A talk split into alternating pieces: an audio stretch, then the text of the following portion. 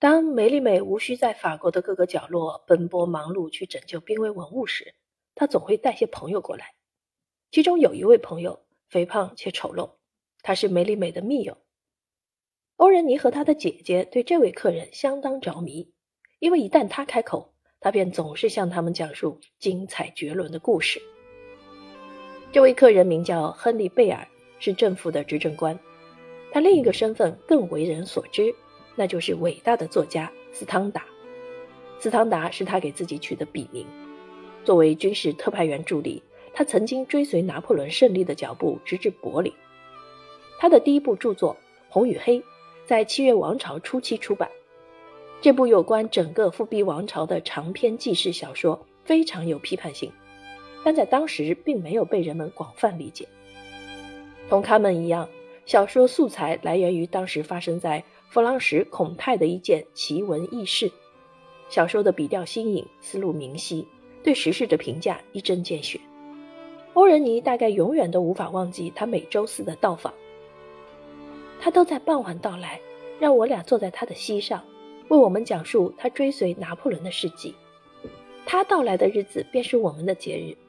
他在的时候，我们都不愿意上床睡觉。我们可以从中观察出两点：一方面，未来的帝国皇后在很早的时候便从才华横溢的作家那里学到，事实的重要性。通常需要通过富有想象力的表述方式来支撑。他认为人们不应该有先入为主之见去批判一个由真实事件改编而来的作品，因为这种批判是一种伪善。他将为那些被起诉的作家们辩护，因为他们不过是将真实事件融入了想象之中。这或许是他愿意替福楼拜申辩的原因。当时这位作家因为包法利夫人遭到起诉。另一方面，斯汤达还是个拿破仑辉煌时期的宝贵见证人。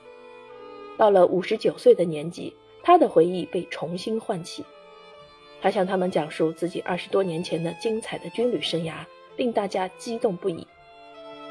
一天晚上，当他讲到圣赫勒拿岛的流放时，两个小女孩的情绪达到了顶峰。坠落的雄鹰最终被囚禁在南大西洋的一座岛上，在五月五日逝世。恰恰是欧仁妮的生日，这是怎样的巧合啊！欧仁妮流下了泪水，她因为日期的重合激动不已。纯属巧合，好的征兆还是坏的征兆？不久之后，安达鲁西亚专门占卜的茨冈女人们告诉了他的母亲，欧仁尼不寻常的出生日期将给他带来一个非凡的命运。在将他的两个女儿安置在一所学校里之后，马纽埃拉去英国了。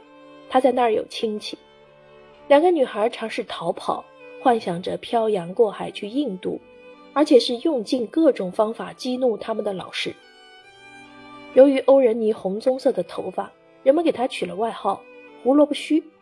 他非常讨厌这个外号。他的姐姐被认为是美貌和沉静的典范，妹妹则热衷于戏剧。她曾是悲剧演员拉希尔的崇拜者和朋友。欧仁妮后来声称，在十二岁的时候，我想成为一名演员，真是不幸，我成了皇后。西班牙的伟人活着时如同被流放。蒙蒂诺伯爵，也就是欧仁妮的父亲，于一八三九年三月十五日去世了。